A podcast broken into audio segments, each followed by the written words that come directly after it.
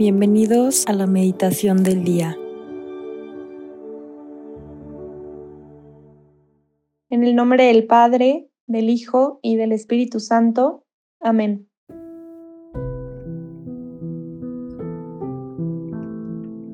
Ven Espíritu Santo, llena nuestros corazones, ilumina nuestra mente y nuestro entendimiento para que esto que hoy quieres hablarnos pueda permear en todas las circunstancias de nuestra vida.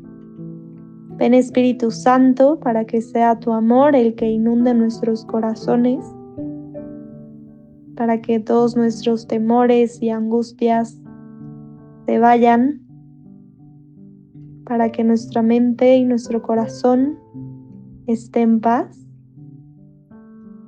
En Espíritu Santo, y quédate con nosotros a lo largo de este día.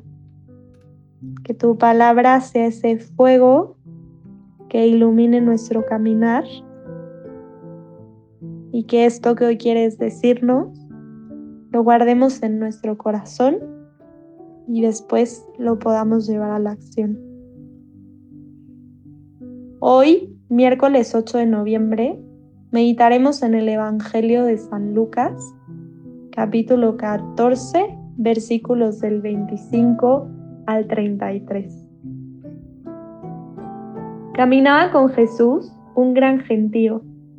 Se volvió hacia ellos y les dijo, Si alguno quiere venir a mí y no pospone a su padre y a su madre, a su mujer y a sus hijos, sus hermanos y hermanas, e incluso a su propia persona, no puede ser discípulo mío. El que no carga con su propia cruz para seguirme, no puede ser discípulo mío. Cuando uno de ustedes quiere construir una casa en el campo, no comienza por sentarse y hacer las cuentas para ver si tiene para terminarla, porque si pone los cimientos y después no puede acabar la obra, todos los que lo vean se burlarán de él diciendo, ese hombre comenzó a edificar y no fue capaz de terminar. Y cuando un rey parte a pelear contra otro rey, ¿no se sienta antes para pensarlo bien? ¿Podrá con sus diez mil hombres hacer frente al otro que viene contra él con veinte mil? Y si no puede, envía mensajeros mientras el otro está aún lejos para llegar a un arreglo. Esto vale para ustedes el que no renuncia a todo lo que tiene, no podrá ser discípulo mío. Palabra del Señor. Gloria a ti, Señor Jesús. En este Evangelio vemos a un Jesús que es completamente firme. Un Jesús que no anda con medias tintas que no nos propone opciones a medias, sino que nos da una firme lección. Y me encanta como en repetidas ocasiones en el Evangelio Jesús dice, quien no tome su cruz no puede ser discípulo mío. Quien no lo deje todo no puede ser discípulo mío quien no haya establecido previamente cómo, cómo va a llevar a cabo esta, esta vivencia de la fe en su vida, no puede ser discípulo mío. Y pareciera que nos está poniendo como muchas condiciones, ¿no? Que está queriendo llegar a un, a un acuerdo con nosotros, que un poco nos está como advirtiendo, señalando, y a lo mejor eso pudiera en tu corazón ocasionar un poco de confusión, ¿no? Si Dios es todo amor y todo misericordioso, pues porque hay, hay, hay esto, ¿no? Pero la realidad es que el amor es justo y esa justicia también se manifiesta en la manera en la que nosotros seguimos a Dios.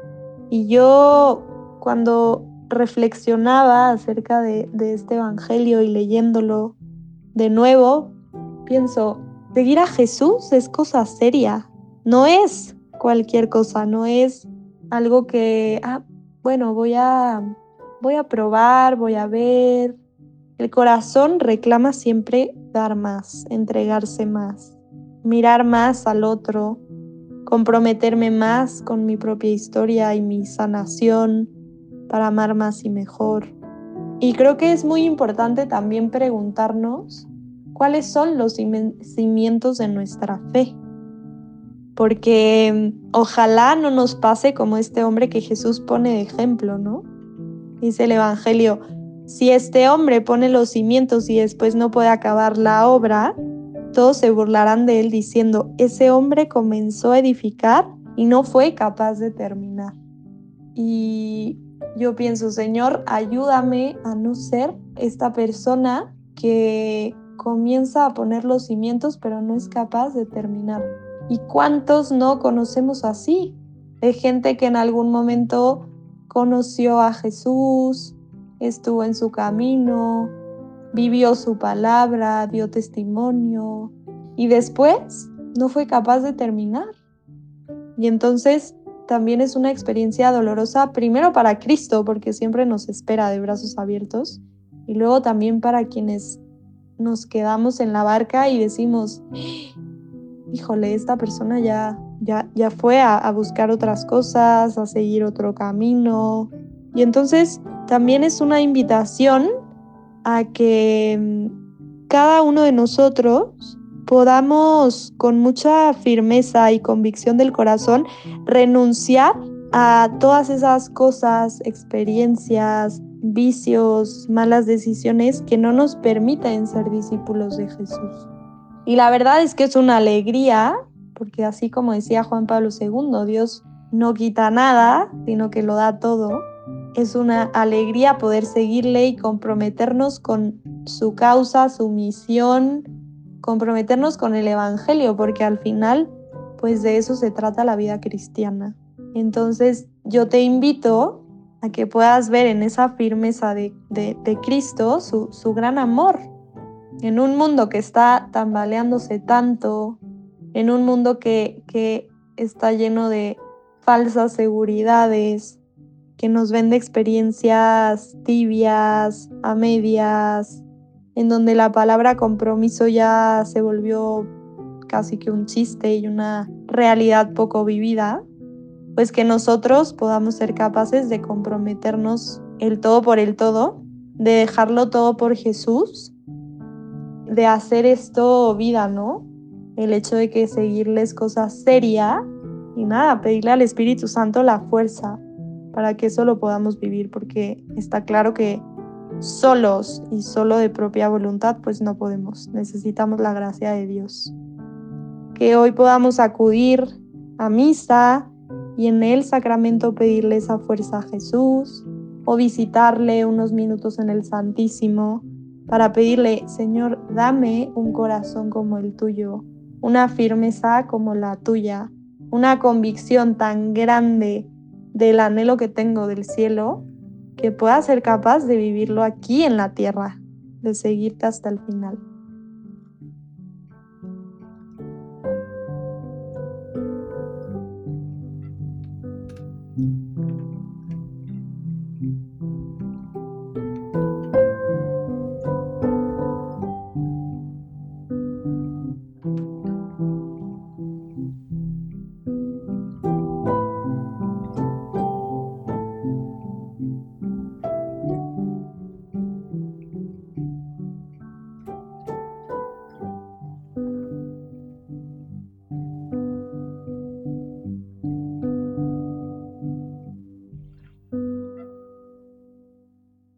Te damos gracias, Señor, por todos los beneficios recibidos, a ti que vives y reinas por los siglos de los siglos. Amén. Cristo Rey nuestro, venga tu reino. María, Reina de los Apóstoles, enséñanos a orar. En el nombre del Padre, del Hijo y del Espíritu Santo. Amén.